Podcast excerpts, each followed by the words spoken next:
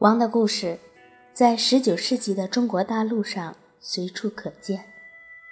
到了1850年，这个国家的人口已达4亿之多，比起1650年，人口增加了两倍。人口激增的结果是，农村与城镇之间的联系变得越来越紧密，耕地面积变得越来越小。林地被大量的砍伐，并被转化为耕地。随着人口的增长，土地资源的压力越来越大。灌溉技术、肥料以及新大陆农作物如玉米等被引入了中国，并被应用于拓展旧有耕地面积。当地生态环境随之遭到破坏，饥荒、泥石流、洪水等灾害。变得越来越频繁，基本人力资源的竞争变得越来越激烈。虽然劳动力极其充裕，工资却还是那么低。人口爆炸，再加上溺杀女婴的恶行，在中国流毒甚广，导致适婚女性变得稀缺起来。在中国，姑娘结婚后就离开了自己的家。还会带走一部分嫁妆，因此他们被视为赔钱的货。一个家庭如果添了一个男孩，这个男婴给家族带来光荣，不亚于操持家务、生孩子以及延续家里香火的媳妇们。然而，由于本地适婚女性的缺乏，劳动力又过剩，使得汉子们再也不愿意在家乡待下去，他们随之城市迁往。在那里，他们加入了各种帮会组织，做了船夫或轿夫。王的家乡尤以盛产当铺老板而闻名于世。随着人口增加，新浪潮到来了，旧的社会制度改变了，男人们开始移民。与此同时，女女人们则用各种方式试着改善家庭环境，如纺纱织布，或者像松罗山的人们那样。自己制茶出售。王氏家族向来独行儒术，思想中关于职业高低贵贱之分有教条。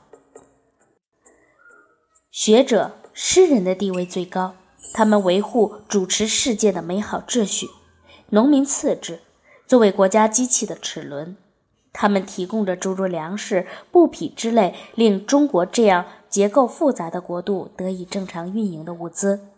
商人则位于社会底层，他们为为了谋取利润，榨取其他人的劳动成果，自己从不从事重要的生产资料生产。在当时，作为一个农夫是莫大的荣耀，农民知识分子尤甚。而养活不了自己孩子，则是极为丢脸的一件事情。倘若把他们送到遥远的城市里谋生，那在松乐山的人看来是一件恶行。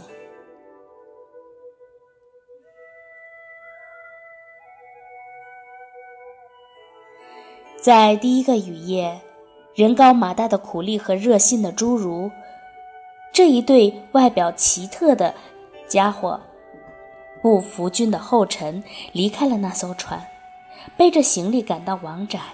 他们把沉重的箱子和篮子放在入口处那石头铺成的地面上，扬起了一阵灰尘。苦力焦虑不安地叙述着先前他遭受王姓老船夫大虐待的经历，他几乎死在那船老大的手里，不得已为之。他只好趁着夜色逃到了庙里，那是他能找到的唯一避难所。苦力打着稀奇古怪的、连王都觉得没有必要的翻译的手势，还原他被追迫时的情景。夫君乐呵呵地看着，觉得如果苦力真的能够保证行李安全和完整无缺的前提下成功逃走，那么事态肯定没有他说的那么糟糕。尽管随员们全回来了，福君除了等天气放晴外，依然别无选择。山里的恶劣恶劣天气一连持续了四天，这种情况下，王家人早早上床，却很迟才睡着。他们宁可窝在暖烘烘的被窝里，也不愿下地被早上的阴冷空气折磨。雨天对于平静、辛勤劳作的农民而言，是个忙里偷闲的机会。因而，当漫长的夏天及茶叶收成的忙碌时节过后，雨季备受欢迎。王家的众多小孩都闷得发慌，他们开始对那个陌生人圆圆的眼睛、长长的鼻子、高高的个儿，以及那些充满异国风情的随身携带的越来越多的物品感兴趣。和王家的小孩们一起待在室内的时间如此之长，是福军与自家孩子也少有的经历。雨终于停下来了，天也放晴了。福军从王家的庭院向外远眺，当时为周围的景色所震撼。按照中国风水学原理，房屋应坐落于背面临山、正面视野开阔的地方。在群山连续的松萝村，要找到这样的住所是很方便的。这样的位置最吉利。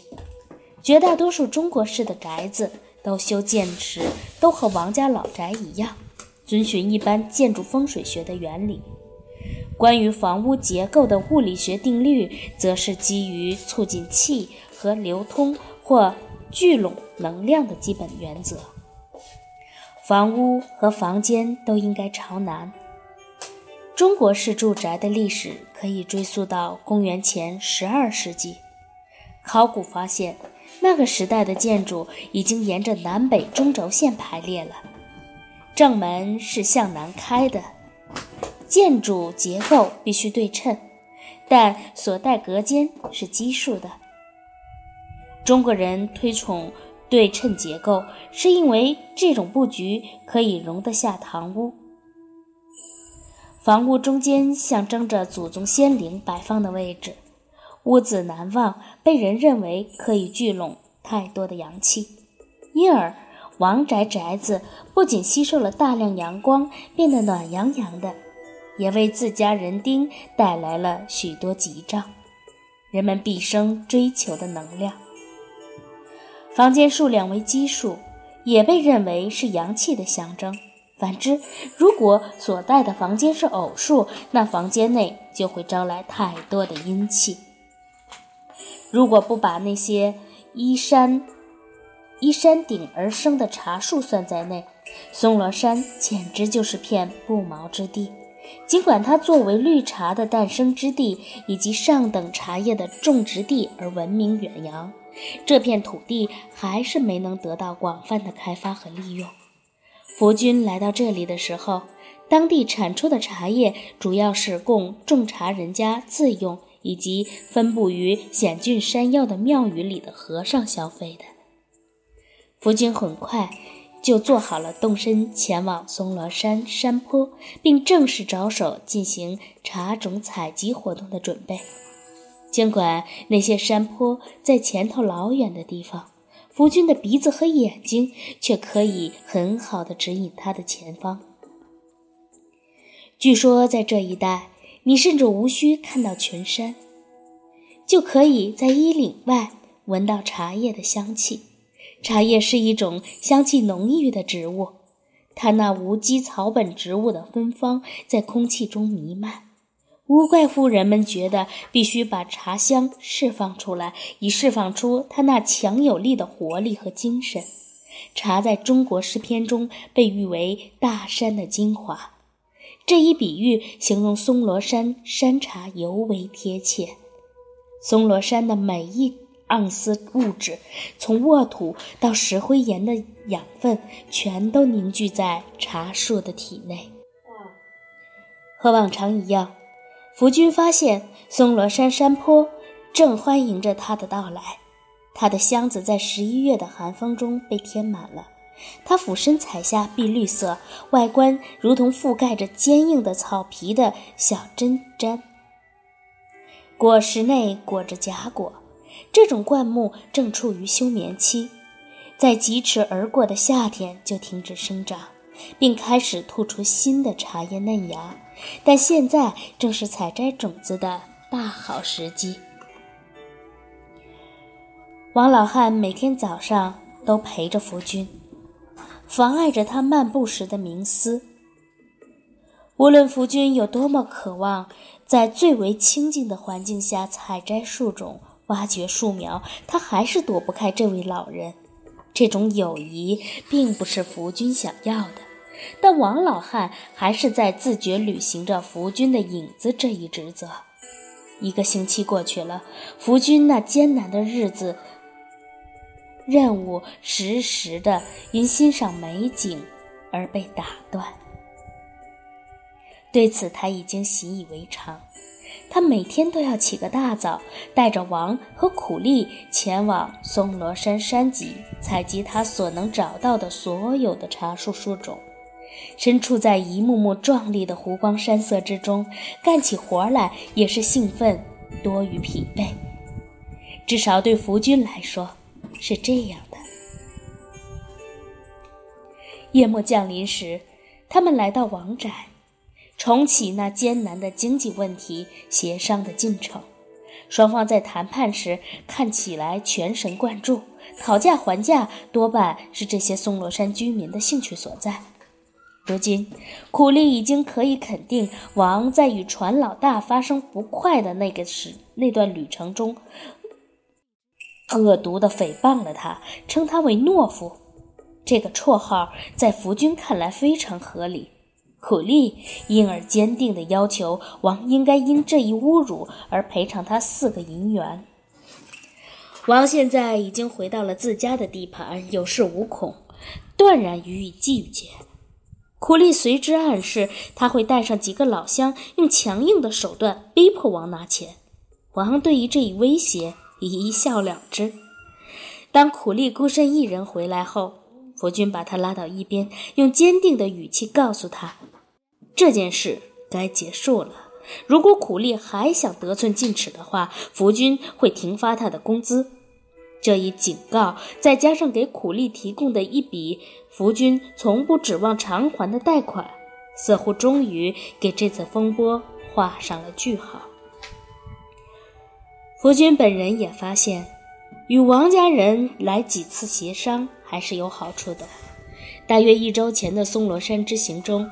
他遇到了一株伏牛花，一种拥有庞大、平滑、多刺叶片的木本植物。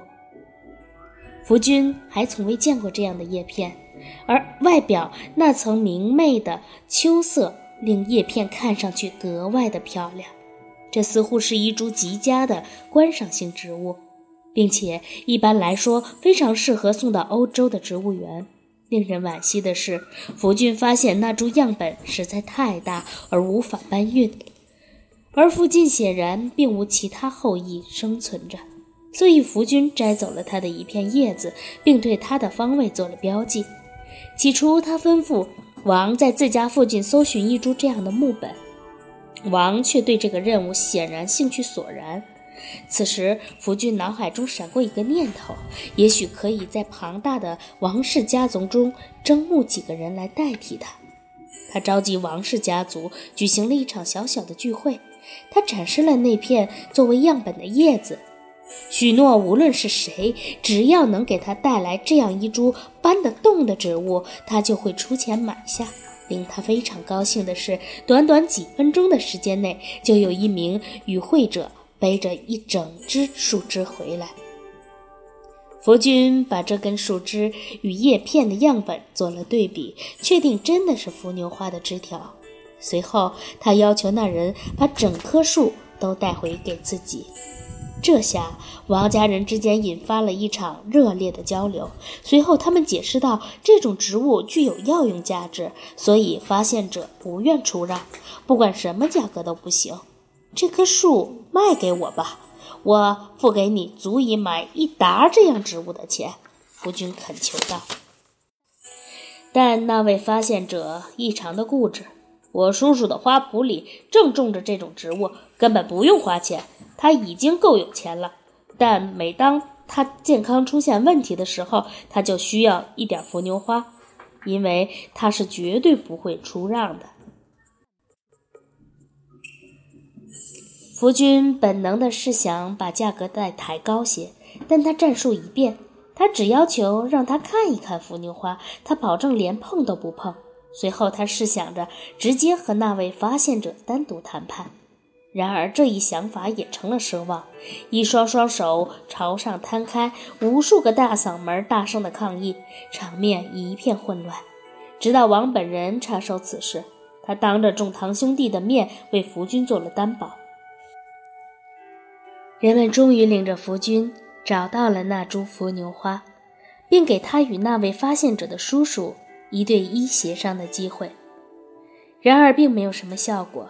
那个人还是坚称这种植物弥足珍贵，它的浆果对于腹泻、热病、食欲不振、胃部不适、霉菌感染、尿道感染以及一大堆内科疾病有非常显著的疗效。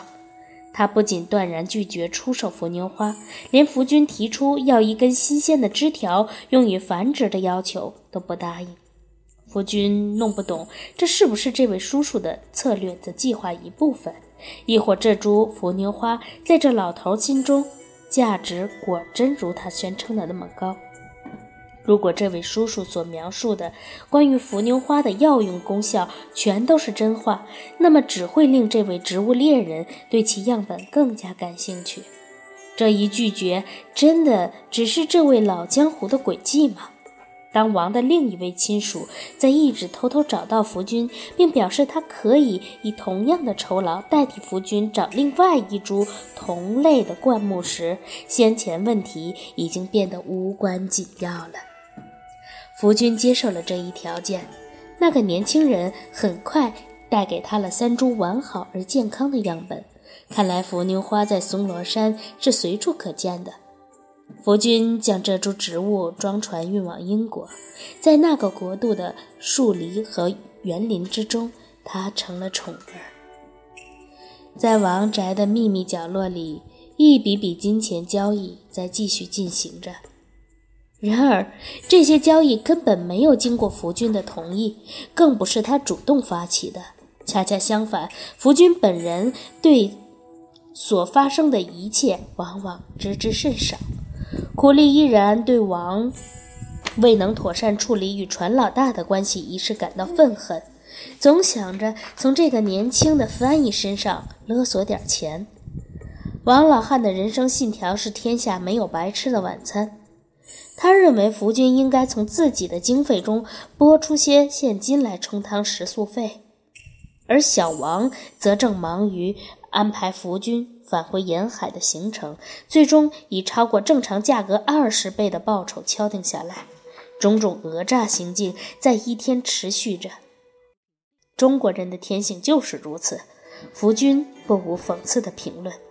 不过，福军仍试图通过协商，以最为合适的价格弄到松罗山最宝贵的资源。他的仆人们和东道主们可以会。可能会制造小小的麻烦，但福军一旦离开中国，他所带的世界上最好的绿茶作物将跨越大洋，把它们变成世界上唯一超级大国的无价之宝。福军的到来标志着著名绿茶产地和西方世界在历史上的第一次直接联系。短短几年的时间。出自内行人士之手，关于松罗山优质茶叶的评论报告，就令他成功的打入了欧美的出口市场。他被打上了 “Green Tea” 的商标，成了上流市，成了上流社会无可匹敌的宠儿。尽管松罗山一带饱受经济发展困难、饥荒、贫困等种种灾难的折磨。宗教狂热分子领导的暴动也即将爆发，然而福军的出现成了这个地区浓重命运的转折点。那个年轻翻译把福军带到松罗山的同时，也引领着自己的家乡省份走向了未来。